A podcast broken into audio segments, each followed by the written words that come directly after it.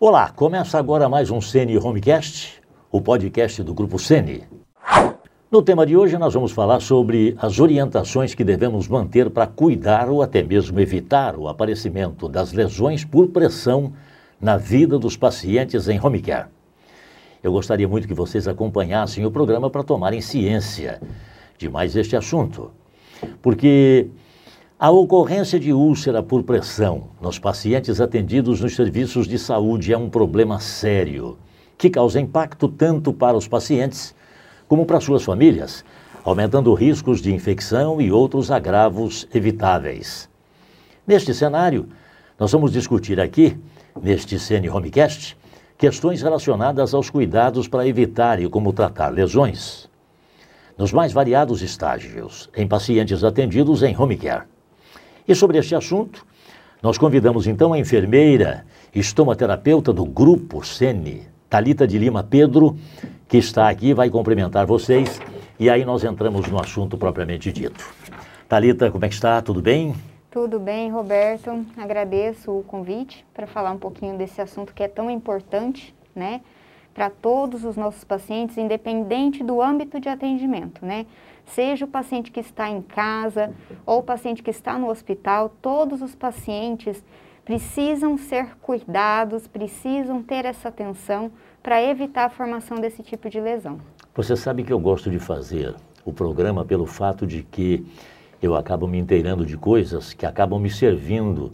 Eu espero aprender com você aqui neste momento, tá bom? Eu espero contribuir com, com esse conhecimento. que bom. Vamos começar, Thalita. Eu já ouvi diversos nomes, como escara, úlcera de pressão, úlcera por pressão, lesão de pressão. Enfim, qual é a nomenclatura correta para isso que nós estamos conversando hoje? Certo, Roberto. Hoje o que nós usamos, né, como nomenclatura para esse tipo de ferida é lesão por pressão, tá? E esses termos eles foram mudando com o passar dos anos. Como essas lesões se formam, a gente foi mudando a nomenclatura. Então hoje a gente utiliza lesão por pressão. Mas existe um, um termo que o pessoal usa muito, que é o termo escara. Uhum. Esse termo está completamente errado tá? Tá. Porque, por, por, por, que que está errado? Qual é a tá. diferença de uma coisa para outra? Exato, porque a, a, escara, na verdade, ela define um tipo de tecido, né? A uhum. escara, ela é um tecido necrosado, morto. É quando se forma aquela, aquele tecido enegrecido, ele é seco, ele é aderido, né? Quando a pele morre, ela fica nesse estado de, de, de necrose, né? De, de pele morta. Então, isso é uma escara, tá? As pessoas sofrem muito com isso? Muito, é muito comum. É muito comum, principalmente para os pacientes que são mais debilitados, que são acamados, né? É muito comum. Tá. Independente do âmbito, pode ser hospitalar ou em casa, é comum acontecer. Thalita, e como é que esses, essas lesões elas se formam? Elas se formam, o Roberto, por conta da, desse contato do corpo com o leito, tá? Com a cama ou com a cadeira, né? O que, que acontece? A gente tem várias proeminências ósseas pelo corpo, né? Por exemplo, é, essa região do quadril, né, que a gente chama de trocânter, é uma região muito exposta. Então, quando o paciente, às vezes, ele fica deitado muito tempo em cima daquela proeminência óssea, a pele deixa de ser irrigada e receber irrigação sanguínea, oxigênio, nutrientes, né?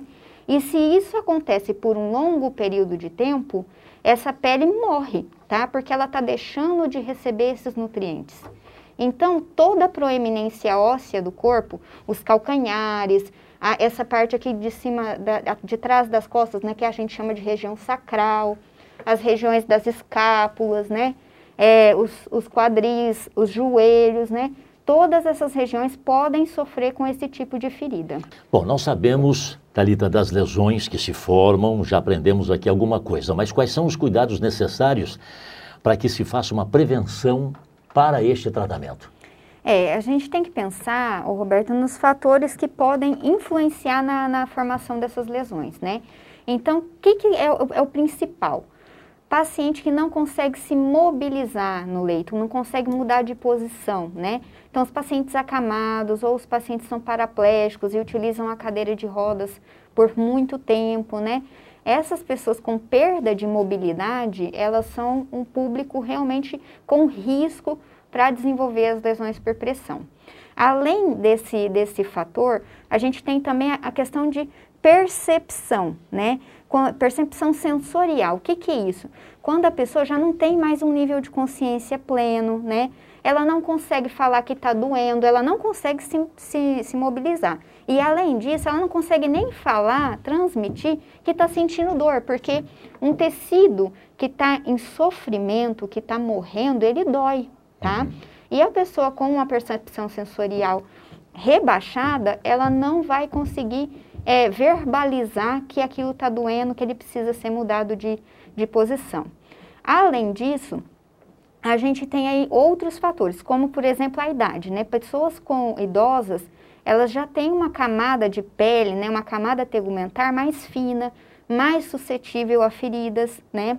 Pacientes com internações, por exemplo, em UTI, são pacientes que muitas vezes estão recebendo é, drogas vasoativas, como a noradrenalina, por exemplo. E essas drogas, elas fazem o quê? Elas fazem vasoconstrição periférica. O que, que é isso? É, é quando o vaso sanguíneo lá da pele, das periferias, dos braços, dos membros, elas ficam constritas, ficam fechados os vasos sanguíneos. E, e a gente faz isso para quê? Para compensar a pressão arterial do paciente, tá? Uhum. Então, como existe essa vasoconstrição na pele, a gente perde oxigenação na pele também, tá? É outro fator que é muito importante. Outros fatores também que influenciam muito, por exemplo, é a umidade. Paciente que usa fralda, né, tem urina, tem fezes em fralda, essa umidade, ela prejudica muitíssimo a pele do paciente, ela predispõe a feridas, né? Então, esses fatores vão é, contribuir para a formação de feridas, além também do, do, do fator nutricional, tá? Que é outra coisa importantíssima. O paciente tem que estar bem nutrido, bem hidratado, para também prevenir, para evitar é, a formação dessas feridas. Tá, e qual é o papel das coberturas? Por exemplo, produtos no tratamento das lesões por pressão. Como é que é feito isso? Que tipo de material é usado? Olha, as coberturas, né, para tratamento dessas feridas, a gente utiliza de acordo com o tecido que a gente observa no leito da ferida, tá? Então, é, a gente observa o tecido, a gente observa o tipo de secreção que a gente tem, né, que está saindo da ferida, como é que está a borda da lesão e como é que está a pele ao redor. Observa se tem sinais ou não de infecção, se tem tecido é, necrosado, morto no leito da ferida, né?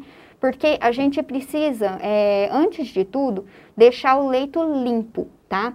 Então, para deixar o leito limpo, sem infecção, a gente tem coberturas que têm é, agentes antimicrobianos, como por exemplo a prata, o PHMB, né? É, se eu tenho muito exudato na ferida, eu vou optar por uma cobertura que seja absortiva, né? Uma hidrofibra, uma espuma de poliuretano que vai absorver a secreção, tá? E se tiver infecção, vou usar um agente antimicrobiano. Se eu não tenho é, exudato, se eu não tenho infecção, eu vou optar por coberturas que vão favorecer o leito úmido da ferida, porque isso é uma coisa importante. A ferida hoje a gente trata o que? A gente mantém a ferida com um leito úmido para facilitar o processo de reparação celular. Antigamente a gente usava muito curativo seco, né? A pessoa fala, ah, não, tem que deixar sequinho para poder cicatrizar, é, mais, é melhor. E não, isso aí já caiu por terra há muitos anos, tá? É. E vendo essas coisas, as famílias normalmente reclamam, né? Dessa cobertura, dizendo que às vezes até piorou a ferida, piorou a situação do paciente. É, isso acontece de fato, as pessoas é, realmente por não ter noção, elas, elas reclamam muito?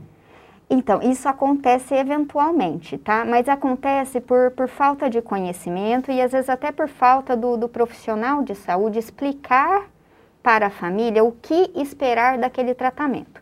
Então, assim, existe um exemplo muito clássico, assim, que acontece com frequência, que é quando a gente tem um paciente com uma escara, com uma necrose, né? Quando eu tenho essa necrose, eu preciso fazer o quê? Eu preciso debridar, eu preciso tirar aquele tecido morto para que cresça o tecido saudável e feche a ferida. Quando eu faço isso, quando eu aplico um tratamento uma, uma cobertura, uma, um produto para tirar a escara, conforme essa escara ela vai se soltando, ela vai é, saindo da ferida, a ferida vai ficando com um tamanho maior. Então a ferida, a, a, o familiar geralmente ele olha para aquilo e pensa, nossa, esse produto está piorando, quer dizer, está deixando a ferida maior.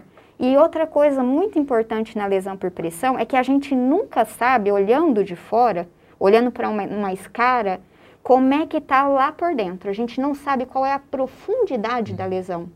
Eu só vou saber a profundidade depois que eu debridar essa escara, depois que eu tirar ela dali, entendeu? Então, isso é uma coisa importantíssima. O enfermeiro, o profissional de saúde, ele precisa explicar para a família qual é o objetivo do tratamento e o que esperar dele, para que a família não assuste tá? Porque é muito comum, a família fica assustada com o resultado, principalmente depois que a gente precisa debridar a necrose. Então vamos completar essa resposta para saber qual é o principal problema, quer dizer, o desafio que vocês acabam encontrando para trabalhar na prevenção e acabar melhorando o tratamento dessas lesões. É, o, o principal, Roberto, é não deixar que essas lesões se formem. Primeira coisa, que é o que? É trabalhar na prevenção. Isso é, é imprescindível. Então, toda pessoa que vai ser cuidada pela família, que precisa ser cuidada pela família, ela tem que receber atenção para prevenção de lesão por pressão. Quais são essas, essas, essas atitudes, esses cuidados? Primeiro deles, mudança de decúbito de duas em duas horas, ou seja, mudar o posicionamento do paciente no leito a cada duas horas, né? Ele fica duas horas ali em decúbito dorsal, que é de costas, duas horas lateralizado à direita, duas horas lateralizado à esquerda, certo? Isso é muito importante. Outra coisa importante, evitar o que a gente chama de fricção e cisalhamento, que é o que? É o atrito no leito. É quando a gente vai mudar o paciente de posição, às vezes a gente acaba arrastando ele na cama. E isso pode provocar fissuras, e, e, e ranhuras na pele que vão provocar também lesão por pressão, tá? Que vão combinar nisso. Isso deve doer muito, hein? Certamente dói, certamente dói, mas é como eu te disse, muitos desses pacientes não têm uma percepção sensorial, né? Eles não conseguem mais comunicação. E aí o que que acontece? A gente, o familiar acaba não percebendo ou o próprio profissional de saúde, né?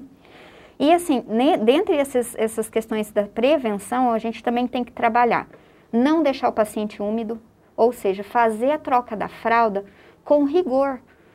Tem presença de fezes, tem presença de urina, lavar o paciente com água e sabonete neutro, né, ou levemente ácido do sabonete, secar com delicadeza, aplicar um creme protetor e hidratante ali na região das fraldas, isso é muito importante. Deixar esse paciente sempre bem nutrido. Olha para ele, faz uma avaliação será que esse paciente ele está recebendo a demanda calórica que ele precisa, né? Para se manter no dia a dia as, as, as, a fisiologia com, é, normal dele, né? Então a gente precisa estar tá muito atento a isso. Além disso, a gente precisa também ensinar a família ou os cuidadores como usar os coxins. O que, que são os coxins? Os coxins são os apoios, tá? Uhum. Por exemplo, quando o paciente está no decúbito dorsal, de costas para o leito, eu tenho que deixar os calcanhares flutuando. Eu não posso deixar esse calcanhar apoiado na cama. Então, o que, que eu faço? Eu venho, eu coloco um travesseiro apoiando toda a panturrilha dele para que o calcanhar fique realmente flutuando e evite o contato com o leito.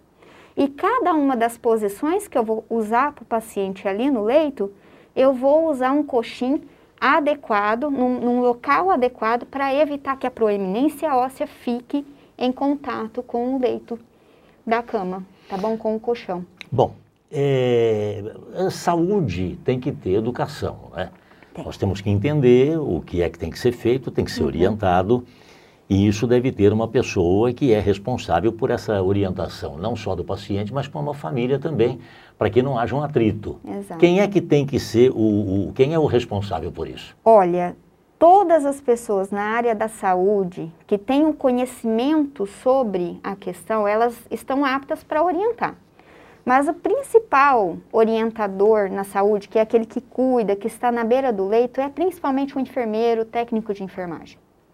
Então, nós profissionais da enfermagem, nós temos essa, essa, essa, esse imenso, é, essa imensa responsabilidade em ensinar saúde, em ensinar cuidado.